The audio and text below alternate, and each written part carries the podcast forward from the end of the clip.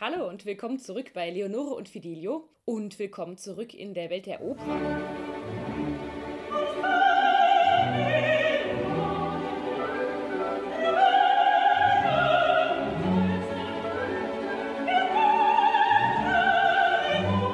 Jetzt habe ich noch eine gute Woche bis zu meiner nächsten Premiere als Arabella an der Oper Dortmund. Und vorher habe ich auch noch ein Open-Air-Konzert zusammen mit Juan Diego Flores. Also viel zu tun. Und deshalb will ich dir heute als Opernfan einige lustige Fragen und Kommentare vorstellen, die ich und meinen Kollegen gerne gestellt werden. Und natürlich auch ein paar Erklärungen und Antworten dazu. Denn, ich gebe es zu, manchmal nerven so Kommentare schon ganz schön. Aber es hat natürlich jeder ein Recht zu fragen, denn Fragen kostet ja schließlich nichts. Hier kommen wir zur Hitliste meiner schönsten Sprüche, natürlich wieder von hinten nach vorne geordnet. Hier kommt gleich die Nummer 10. Hörst du privat eigentlich auch klassische Musik? Hm. Ja, wir haben schon so ein paar Klischees, mit denen wir umgehen. Und eins davon ist natürlich, dass wir alle elegant gekleidet, wir Frauen auf hohen Hacken, aus dem Taxi zur Probe tänzeln, den Schal elegant zurückwerfen und ansonsten natürlich nur Beethoven oder wenn überhaupt Monteverdi an unsere empfindlichen Ohren lassen. Weit gefehlt. Also ich habe Kollegen, die waren zum Beispiel früher Rocksänger oder in ihrer eigenen Heimat Schlagersänger oder sind auch heute noch Motorradfahrende Heavy Metal Fans, gehen zu U2-Konzerten oder hören einfach nichts in ihrer Freizeit. Denn das kannst du dir vielleicht vorstellen, wenn deine Ohren den ganzen Tag lang auf der Arbeit ganz schön laut beschallt werden, dann ist es manchmal ganz, ganz schön, einfach Ruhe zu haben. Oder wenn überhaupt nur ein wenig Vogelgezwitscher auf dem Balkon. Nummer 9. Opernsänger sind doch immer dick. Braucht man nicht einen voluminösen Körper, um so laut zu singen?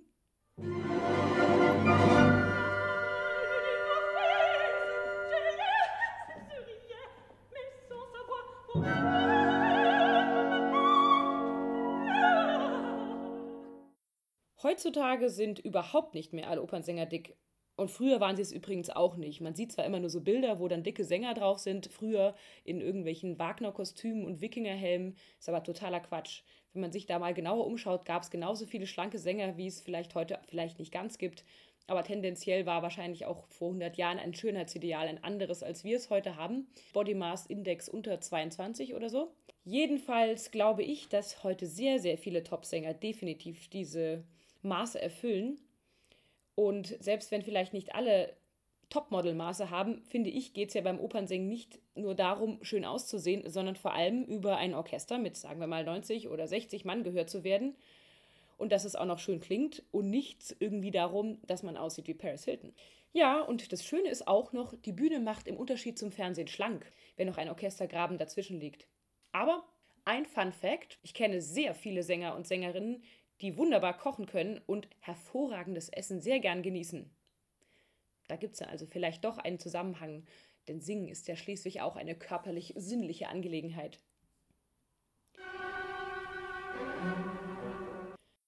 Nummer 8. Hast du auch mal bei Deutschland sucht das Supertalent mitgemacht?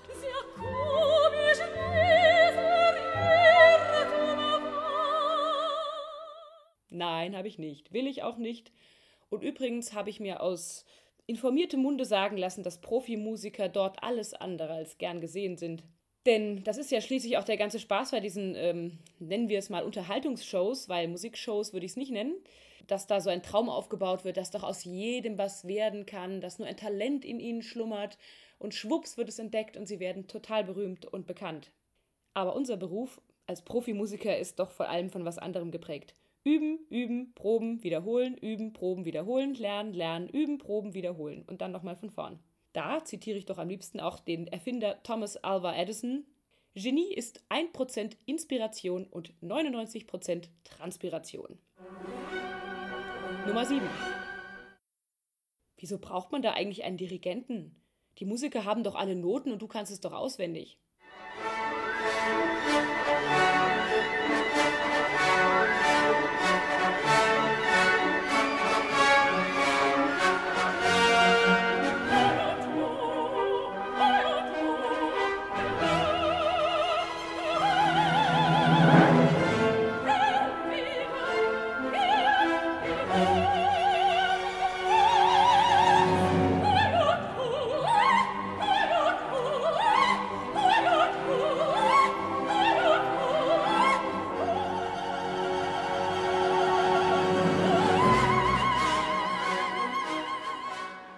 Ja, stimmt. Aber in der Oper ist das Problem, dass alle gleichzeitig spielen und allein schon im Orchestergraben manchmal Distanzen von fünf bis sieben Metern von einem Musiker zum anderen sind. Und wenn dann noch der Graben dazukommt, mit dem Blick nach oben auf die Bühne und dann der Sänger vielleicht noch hinten auf der Bühne steht, da ist es wirklich super gut, wenn ein Maestro da ist, den man braucht, der nämlich dann den Operntanker durch stürmische Musikgewässer sicher in den Hafen leiten kann.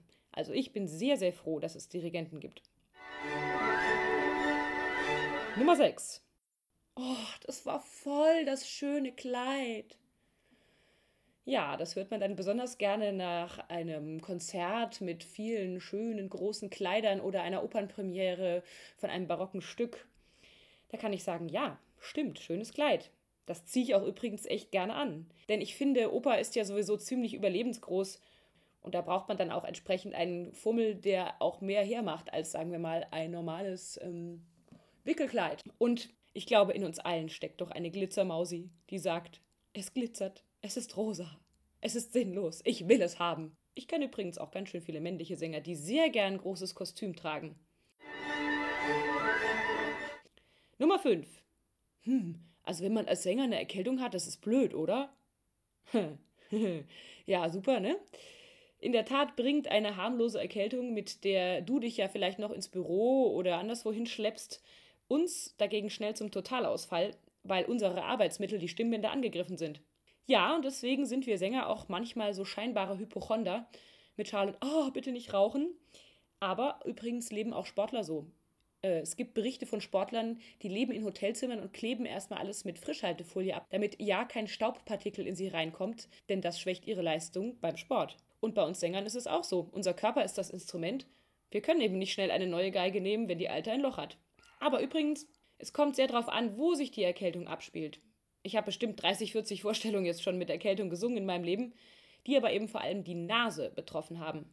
Das ist dann ziemlich unangenehm, das kennst du, ne? Wenn die Nase zu ist und man so das Gefühl hat, es drückt dann immer alles. Man hört manchmal nicht so gut, weil die eustachischen Röhren nicht richtig frei sind, aber es geht. Wenn es aber im Hals oder auf den Bronchien oder in der Lunge ist, dann ist definitiv Schicht im Schacht.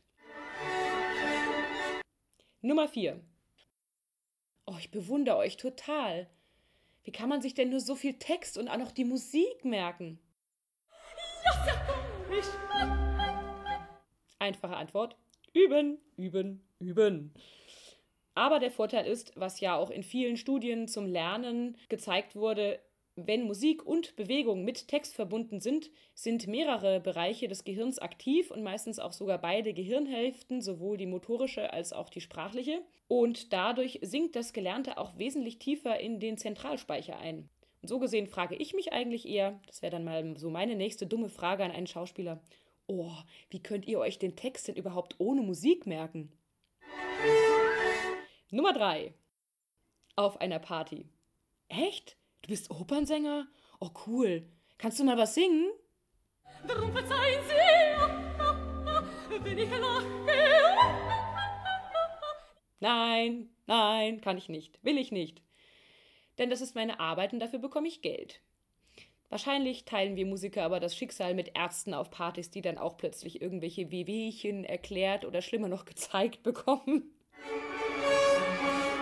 Nummer zwei. Ja, aber kann man davon eigentlich leben? Gerne auch kombiniert mit, hast du noch irgendwie einen anderen Job tagsüber?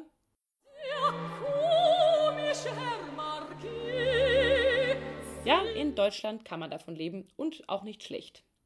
Dankenswerterweise ist Kultur in Deutschland ja subventioniert, auch weil damit ja ein Bildungsauftrag erfüllt wird. Denn ohne die vielen Theater gäbe es zum Beispiel keine Kinderopern für 5 Euro pro Karte, Schulaufführung, Instrumenteneinführung, Babykonzerte und vieles, vieles mehr. Daher ist zwar die Gage im Festengagement als Opernsänger erstmal nicht der Hammer, aber man kommt schon gut damit klar. Und nein, wir arbeiten nicht tagsüber was anderes. Da üben wir und proben wir. Ha, und jetzt kommt der absolute Topseller. Ich liebe ihn.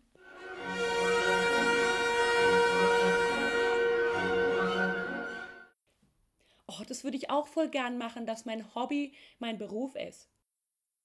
Ja, wenn es so einfach wäre, wir, die wir auf der Bühne stehen, die Musiker, die im Graben sitzen, der Regisseur, der Regieassistent, wir haben das alle studiert und zwar lange. Und Musiker haben noch dazu tausende von Stunden geübt, damit sie so gut werden, dass sie auf der Bühne stehen und dass du uns hören willst. Das geht dann doch eindeutig über Hobby hinaus, oder? Aber, und da kommt es doch der Wahrheit entgegen, auf der Bühne stehen macht definitiv Riesenspaß und ist ein absolut toller Beruf, wofür ich wahnsinnig dankbar bin und mich auch darüber freue, dass ich ihn jetzt schon eine ganze Weile machen darf.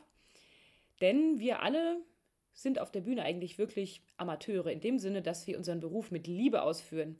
Denn ohne Leidenschaft ist Oper schließlich nichts.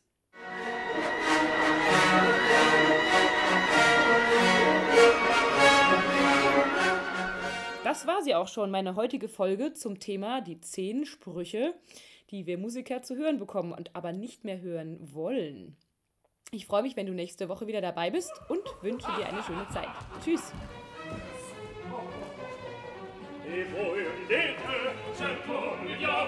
Ma cosa avete? Già lo sappiamo, vedete piano, vedete piano, piano, piano, piano,